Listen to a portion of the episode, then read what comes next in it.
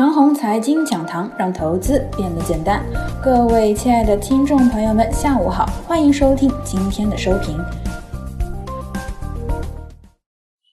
总体越来越好，只是呢有些旧逻辑时而搅动市场的神经。一段时间以来啊，每天盘中下跌的板块呢寥寥无几，新热点偶尔也会涌出一些，这意味着市场的活跃性呢也在逐步的提高。只是啊，大 A 呢是个投资者众多的市场，恶性下跌之后恢复的速度没有那么快，这一点比不上美股，人家跌得再惨重，反弹起来啊依然很利索，而我们的股市通常都做不到这一点，只能是慢慢的疗养，逐步恢复。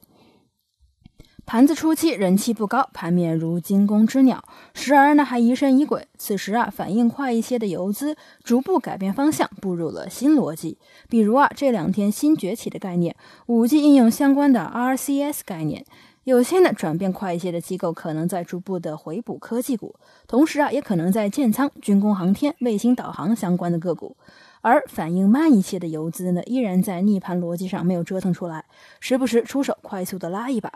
逆盘逻辑呢，指的是在国际纠纷的时候炒作稀土，在大势不好的时候炒作黄金，在卫生事件期间炒作大米、种子、医疗物资等。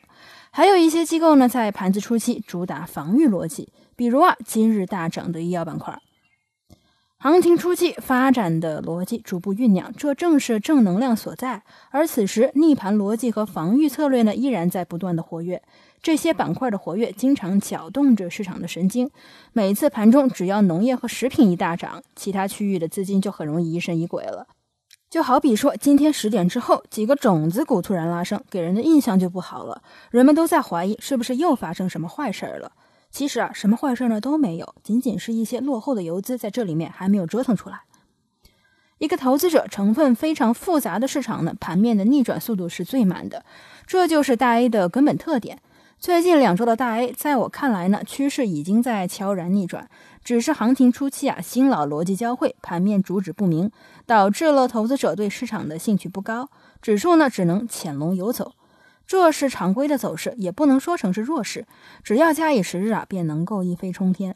就眼前的技术形态来说呢，如果接下来再来一根中阳线，盘子状态啊，可能就此飞跃了。